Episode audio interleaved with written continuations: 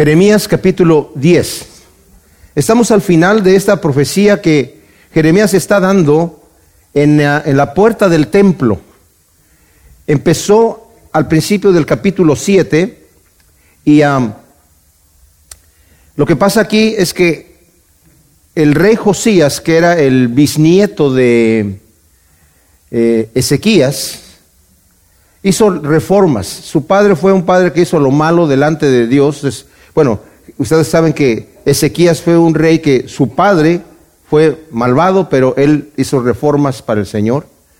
Y después su hijo Manasés fue el peor rey que, que tuvo Israel. Pero después él tuvo otro hijo, otro rey que solamente duró muy poco tiempo, me parece que fue como dos meses y lo, asesinaron. Y el padre de Josías es el, que, el siguiente rey que, que él, él, está haciendo, hizo reformas, ¿verdad?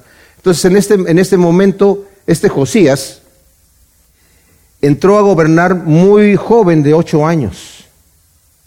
Y después cuando empezó a hacer las reformas tuvo que limpiar el templo, destruyó todos los ídolos que había en aquel entonces. Eh, había, su padre, el, bueno, alguno, su abuelo había puesto eh, el, dios de Baal en el, en el templo de Dios. habían puesto otras imágenes y, otros, y tenían muchos lugares para idolatría. Tenían lugares en donde ofrecían a los hijos en el fuego a Moloch.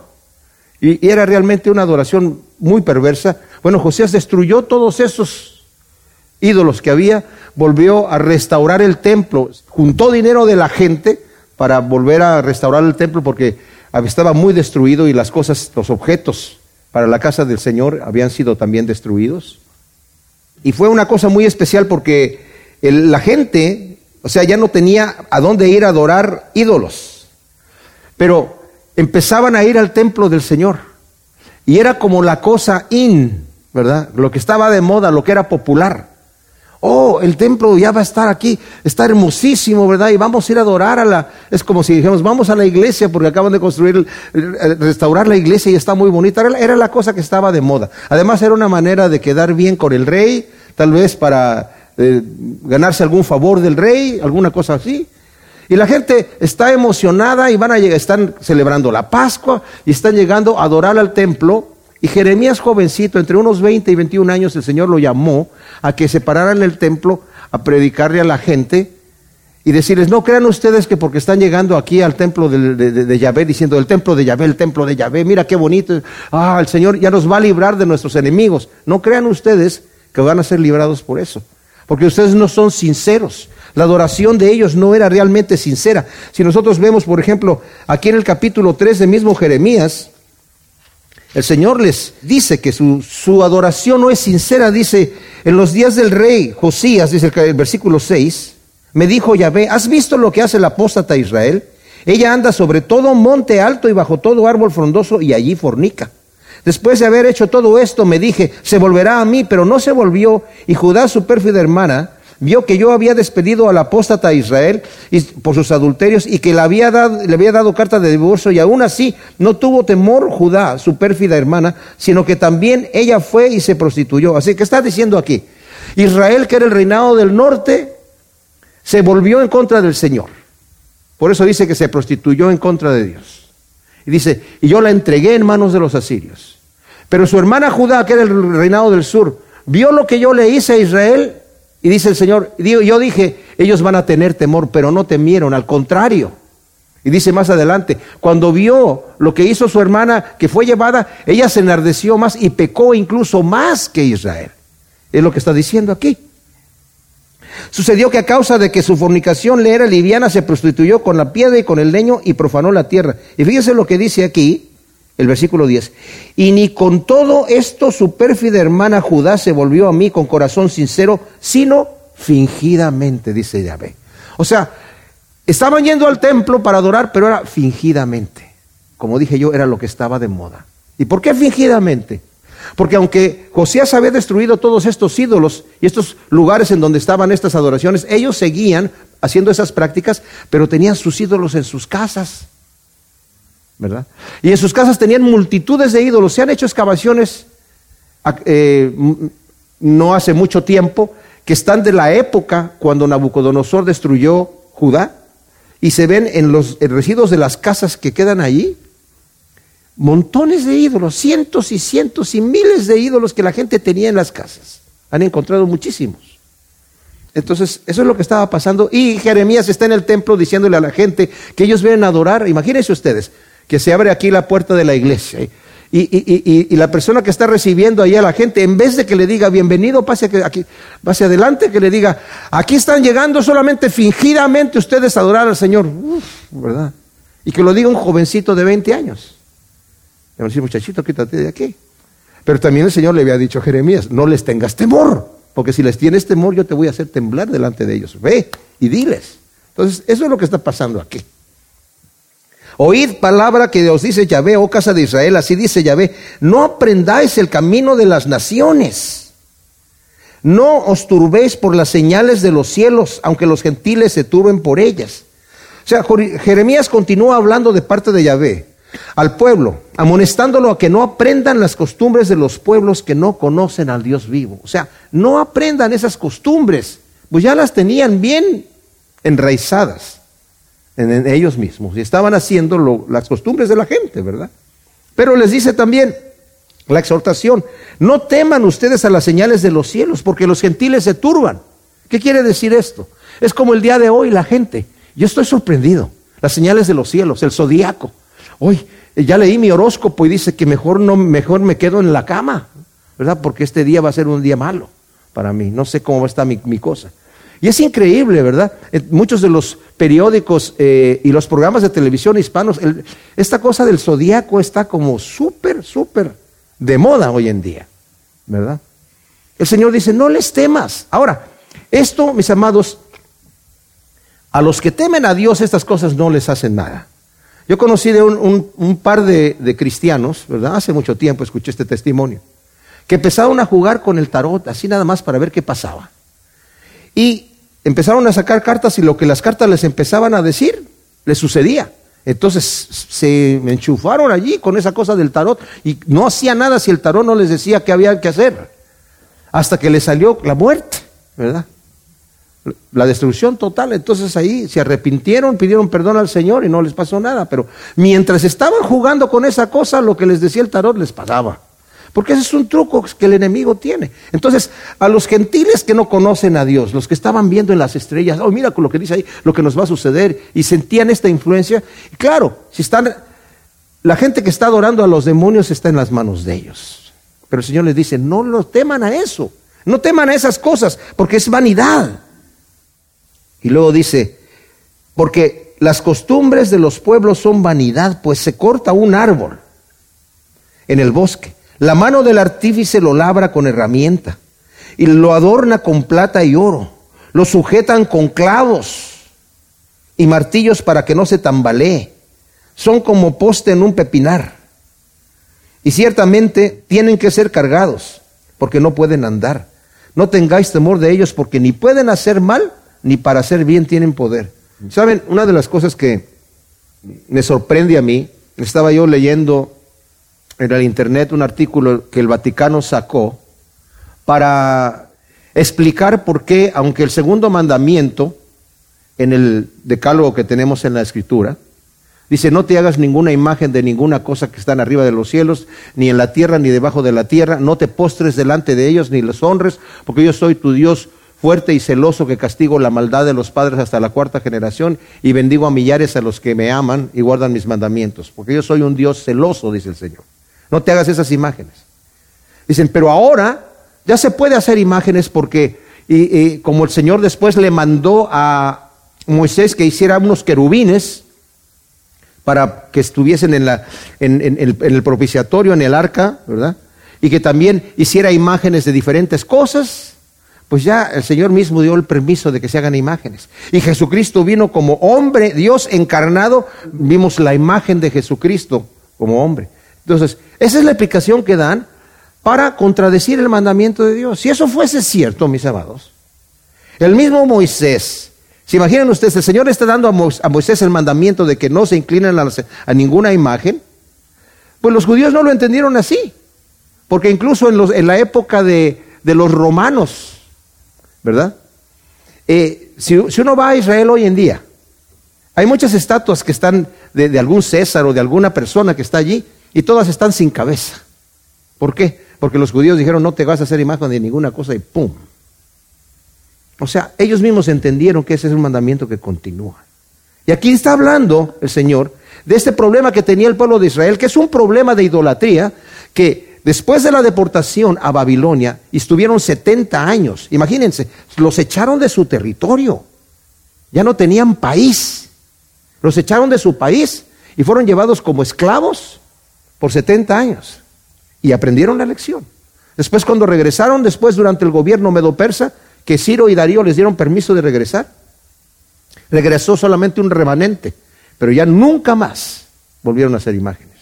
De hecho, de ahí tomaron el nombre de judíos, porque antes era Israel. Claro, él se llama la nación Israel y hay de diferentes tribus, porque fueron esparcidos en muchos lugares, pero después regresaron principalmente de la tribu de Judá, aunque también regresaron de las otras personas, pero ahí ya se les llamó judíos. Bueno, ese es otro detalle.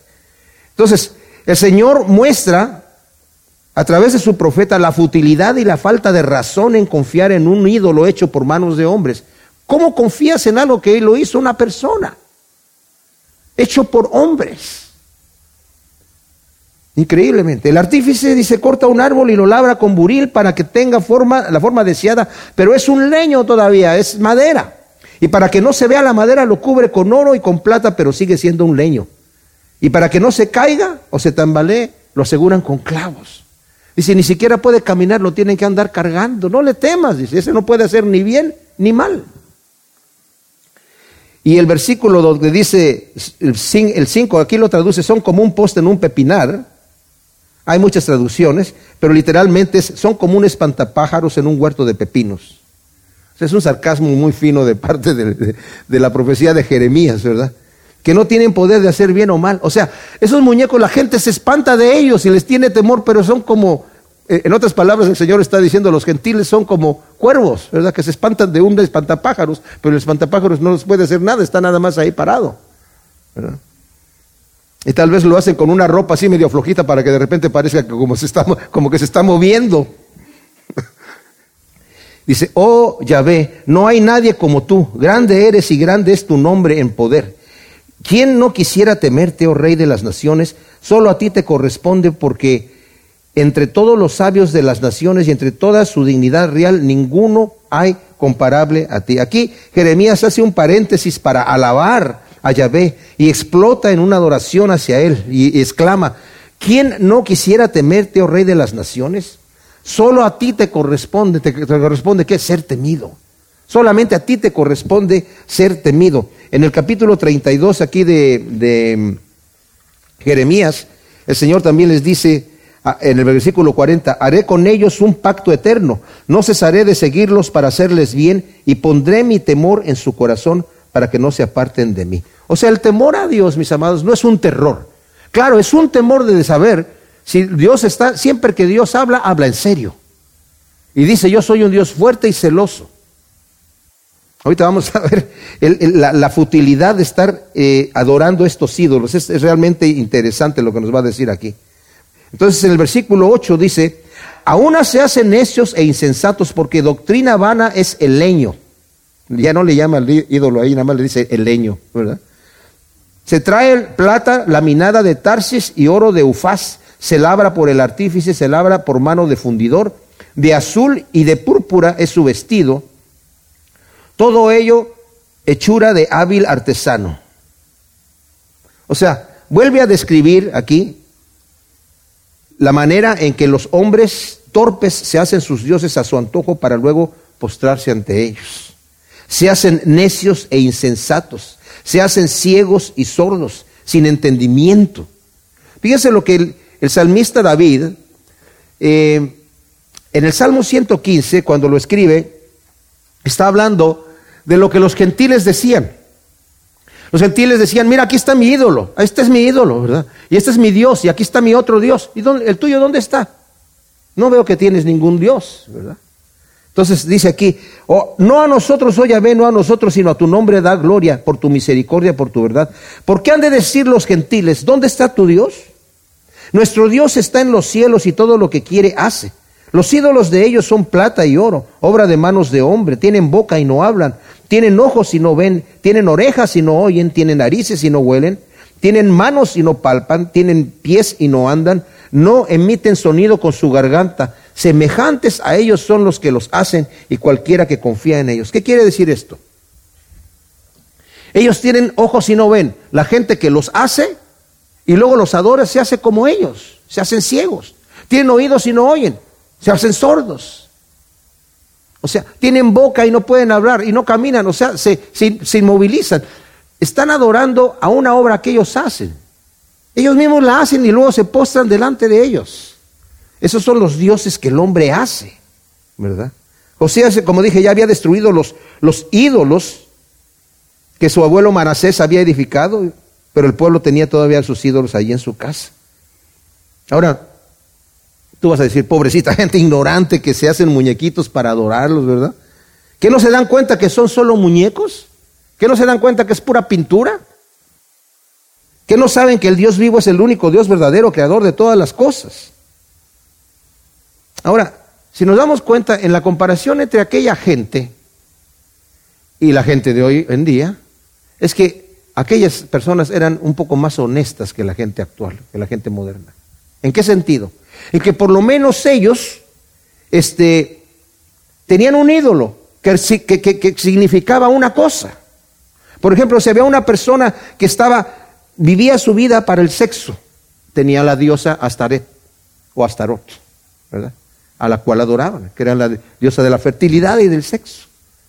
Había personas que decían, no, a, mí lo mío es el placer y es el reventón y la juerga tenían al dios Moloch, que eran donde ofrecían a los niños para, para, y los quemaban vivos, ¿verdad?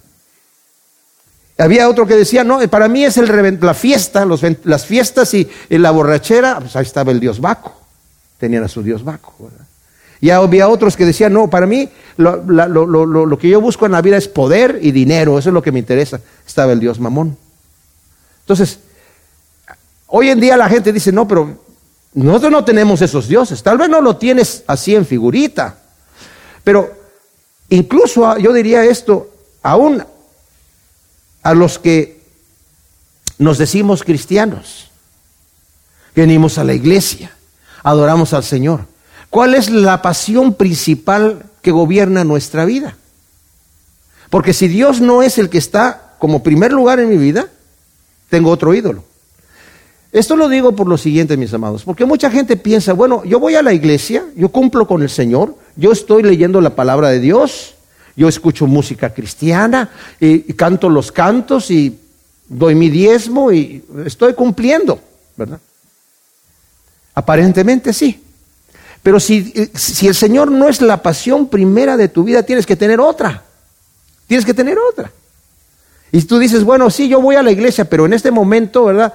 Este, eh, no, es que el, dinero que necesito eh, eh, me, impide ir a la iglesia y le voy a dar prioridad a ganar el dinero que yo quiero ganar porque tengo que pagar las cuentas de las cosas que yo quiero tener.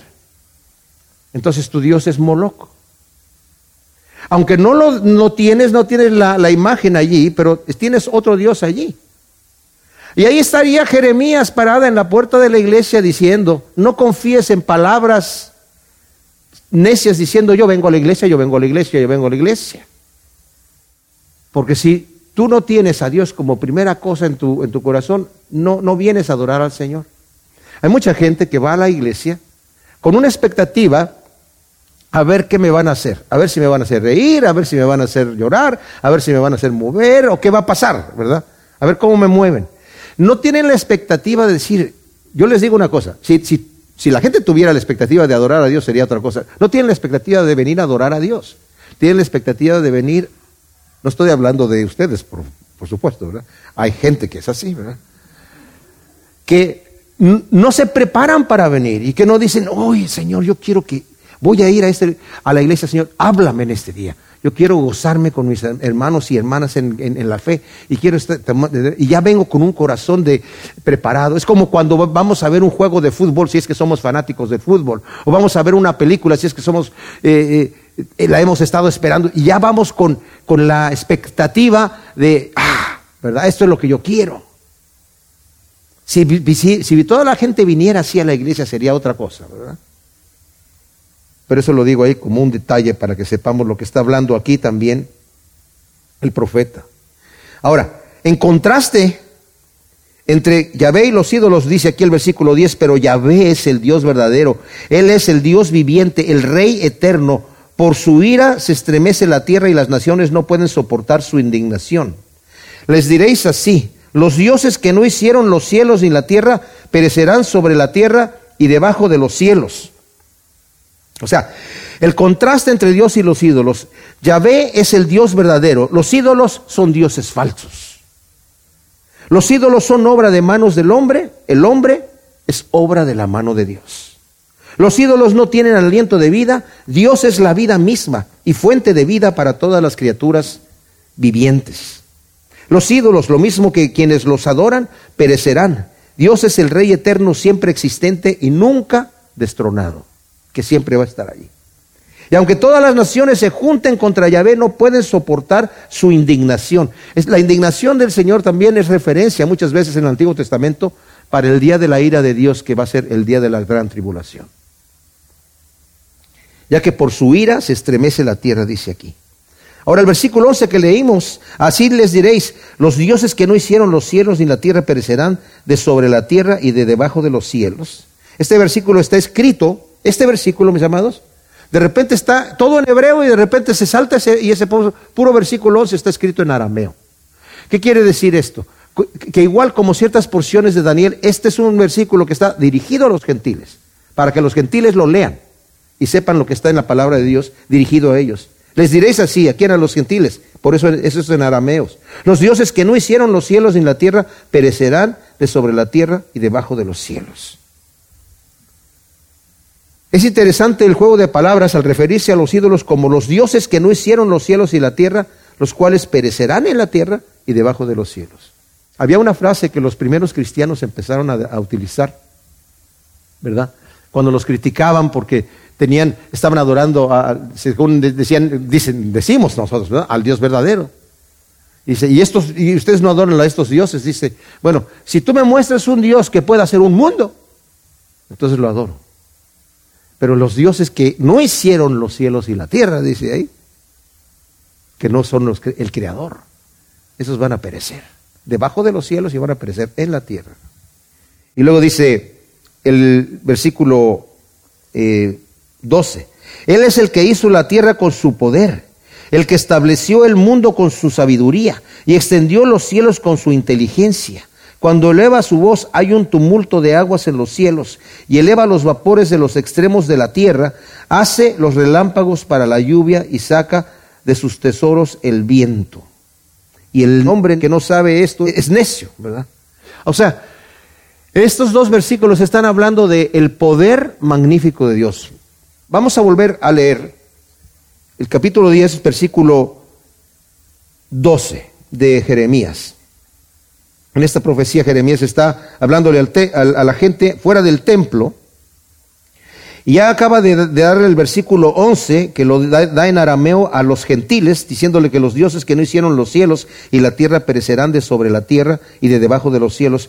Pero en contraste a estos le dice, Él, es el que hizo la tierra con su poder, hablando del Dios vivo, de Yahvé, el Creador. Y que como nos lo dice Juan en la introducción de su Evangelio, Él, por medio de Él fueron hechas todas las cosas y sin Él nada de lo que ha sido hecho fue hecho. O sea, Él es el único creador, ¿verdad?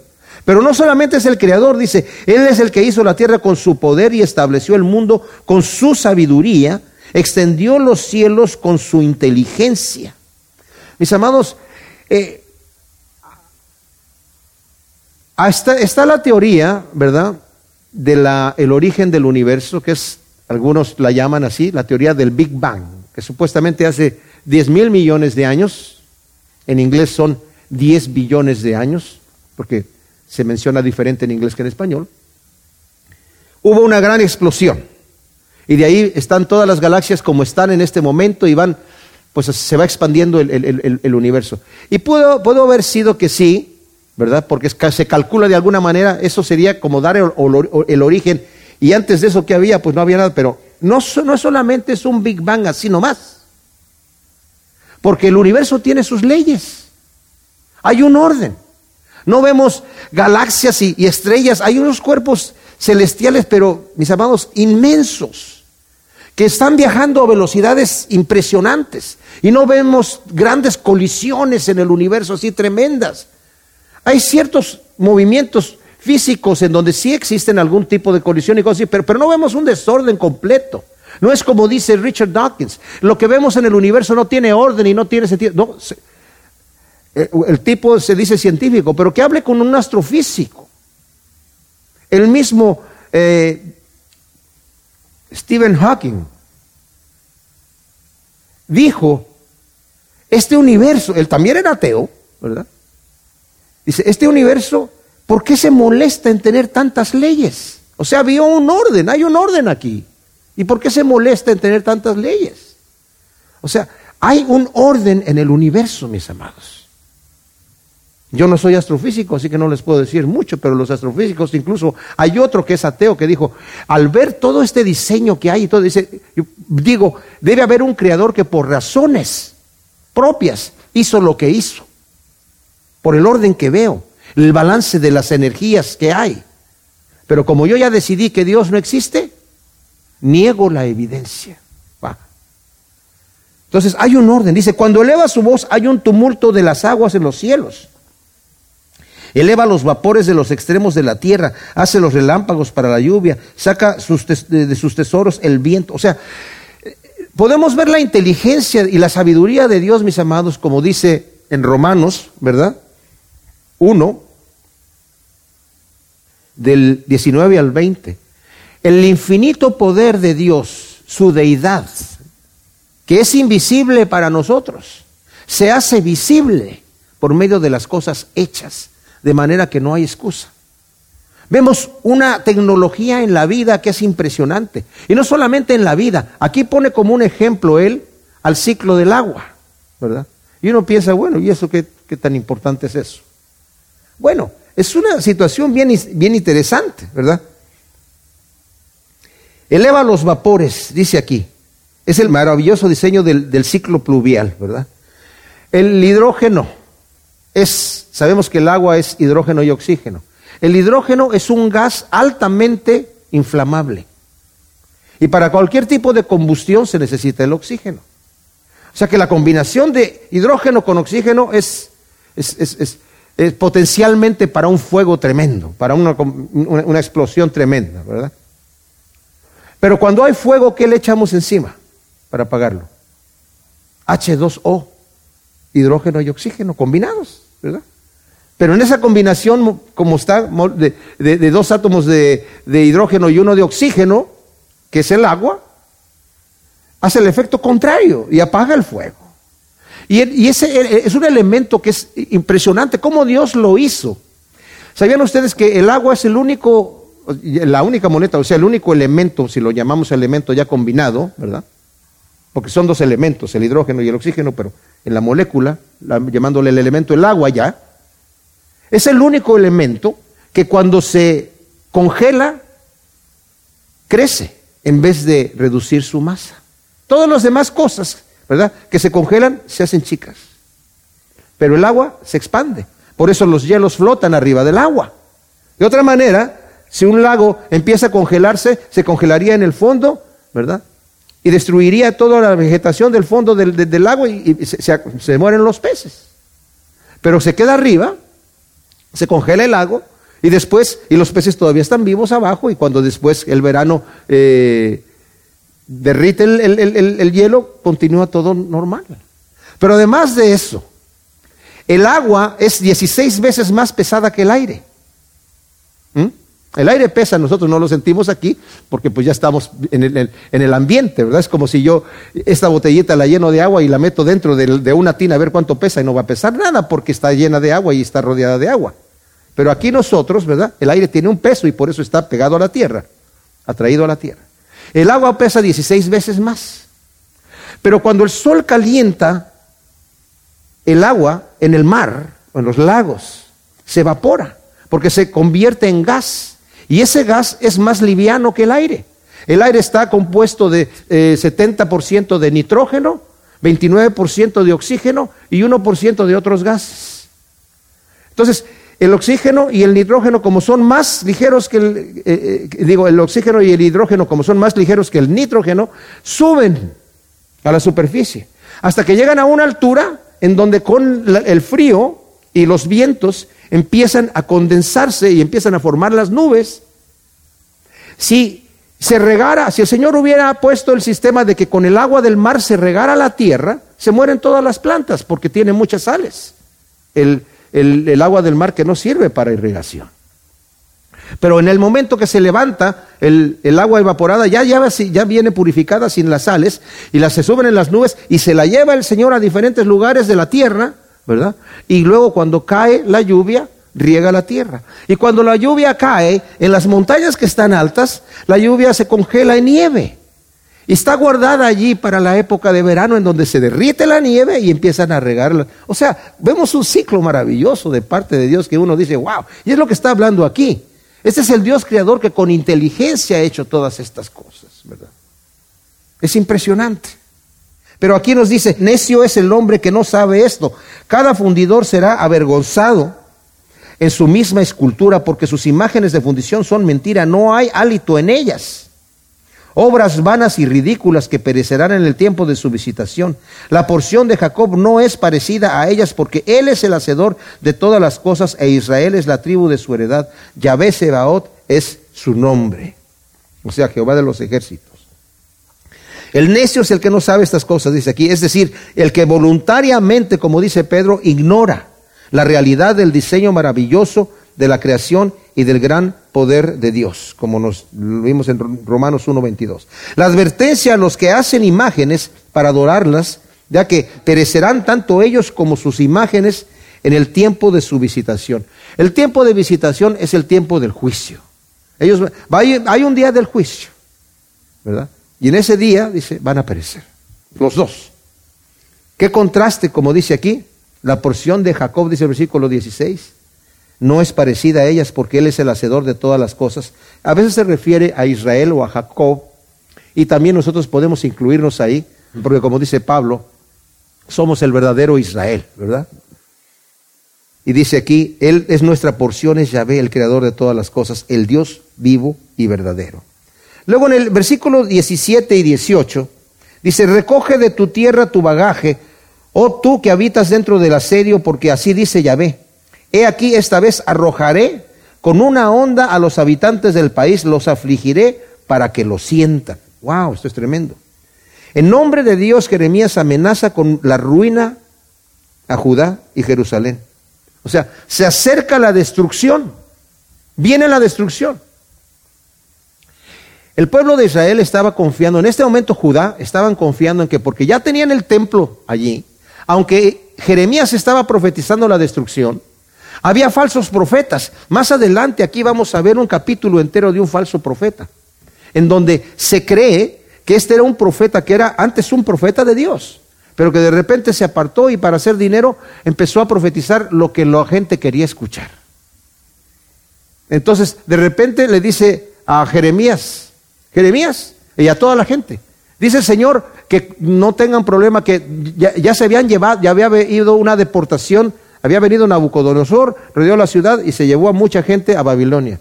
Y se llevó tesoros del templo de Dios. Bueno, dice el Señor, dice este, este, este profeta, que va Nabucodonosor a regresar toda la gente y todas las cosas que se llevó y que no tengan temor, el Señor los va a plantar aquí.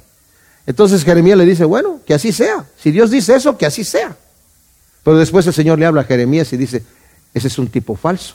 Y ve y dile que, que profetizó falsamente y le dice, tú has hablado, lo que tú has dicho no, no, te lo ha dicho el Señor, lo has, ha dicho por tu propio interés. El Señor dice que te quita de la tierra, tres meses más tarde, ¡pum!, se murió el profeta. ¿Verdad?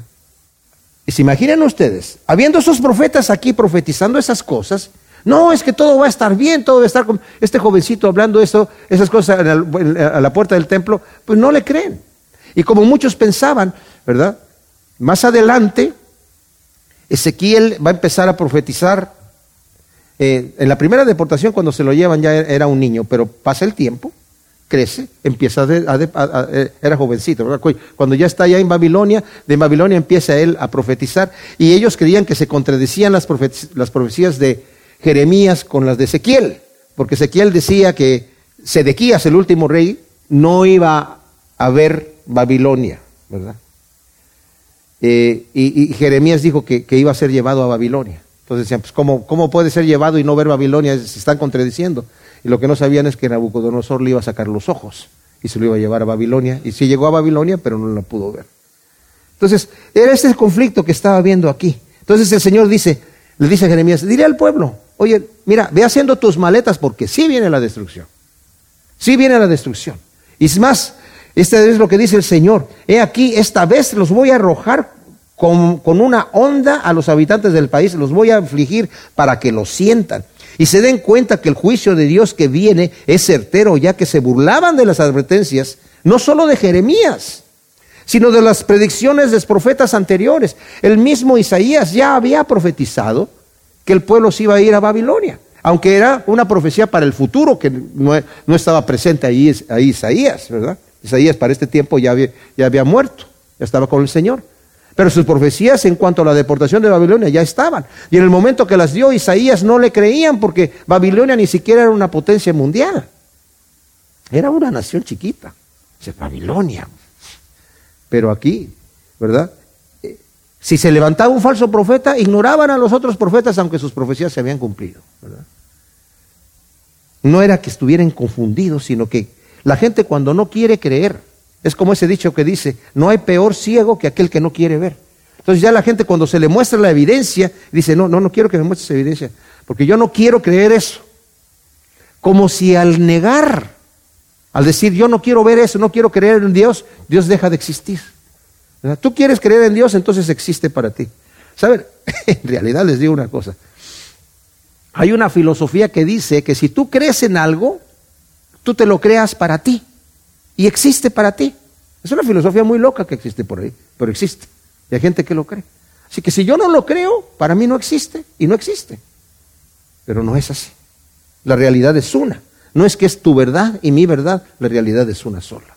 Entonces, ay de mí a causa de mi quebranto, mi herida es incurable, pero dije, ciertamente esta es mi aflicción y debo de soportarla.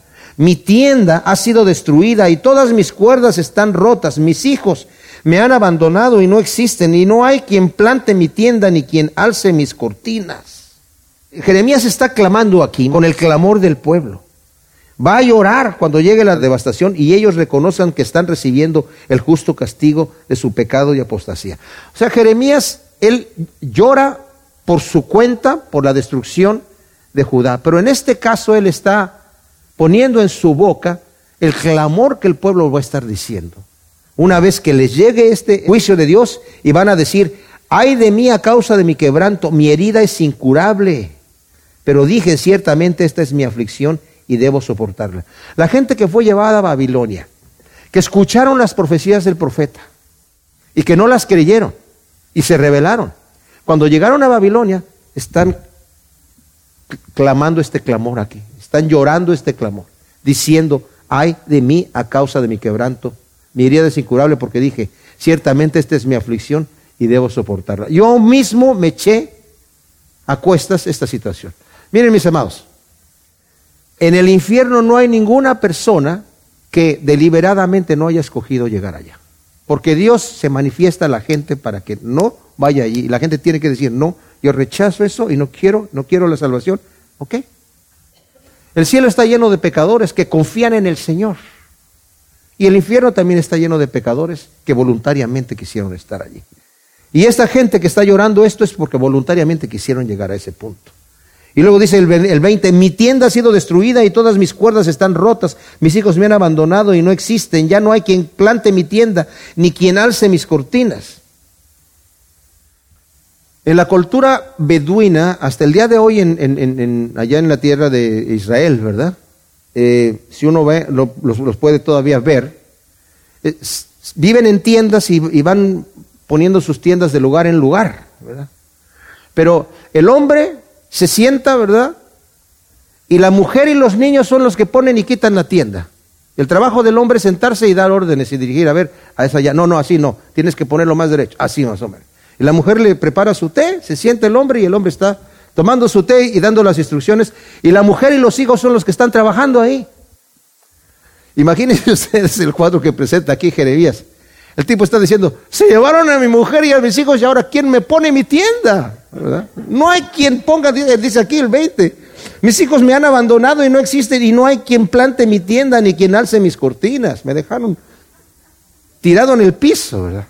Porque él no se va a levantar a hacer eso. Es, él sabe cómo hacerlo y dar las instrucciones, pero no lo hace. Ciertamente los pastores han sido necios, no han buscado a Dios, por eso no prosperaron, y todo su rebaño anda disperso. Óyese un rumor, he aquí un gran tumulto viene de la tierra del norte, para tornar las ciudades de Judá en asolación y en cubil de chacales. Ahora, tanto los gobernantes como los sacerdotes han sido necios, no buscando a Dios, a Yahvé. Por eso ahora están cosechando el fruto de su necedad y su excesiva pecaminosidad. Y dice, se oye un rumor, dice el versículo 22. He aquí, fíjese cómo cambia de rumor a tumulto. He aquí un gran tumulto viene de la tierra del norte para tornar las ciudades de Judá en asolación y en cubil de chacales. Como dije anteriormente, cuando Nabucodonosor en su primera deportación se llevó la gente, dejó allí a un rey establecido. El rey se rebeló porque salió a luchar el faraón contra Nabucodonosor y entonces el rey que estaba ahí puesto por Nabucodonosor dijo, no, pues yo me voy a rebelar y me voy a unir con Egipto en contra de Babilonia, ¿verdad? Y, pero Egipto perdió la guerra. Egipto perdió la guerra eventualmente.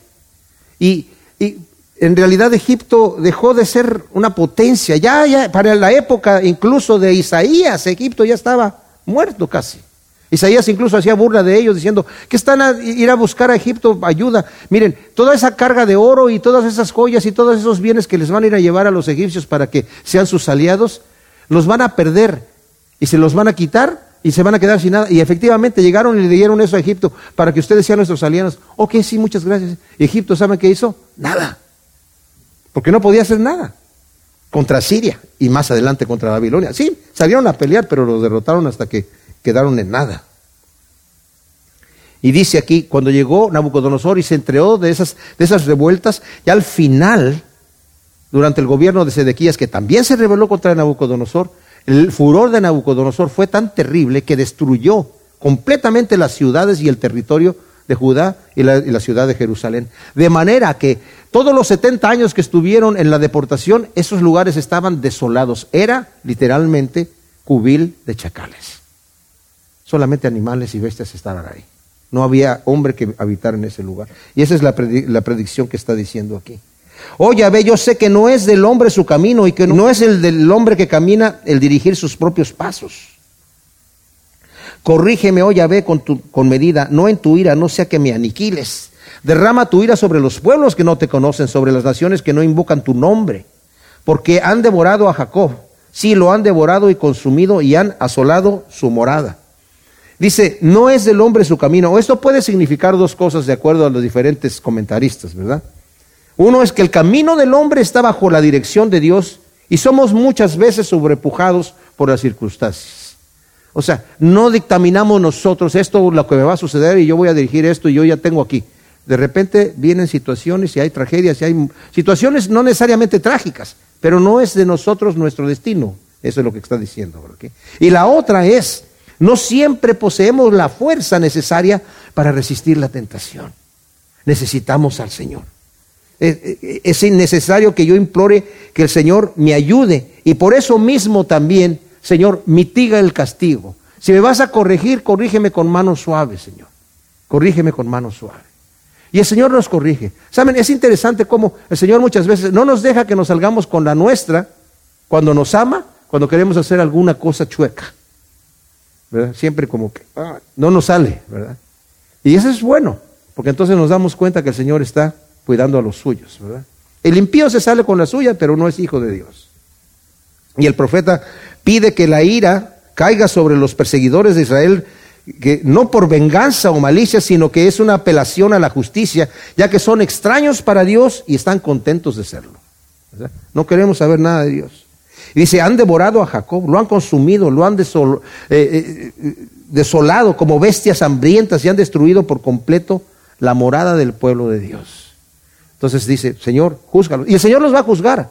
Babilonia llegó con una hazaña terrible a destruir a Judá y a Jerusalén. Y más adelante el Señor los juzga por eso también. Y a Siria que llegó así también con una hazaña a destruir a Israel, aunque el Señor los utilizó como instrumentos de su ira, dice, yo te utilicé a ti, pero tú lo hiciste con saña. Y lo hiciste dándole la gloria a tus dioses y a tu propia fuerza, cuando era yo el que te había puesto allí, ¿verdad?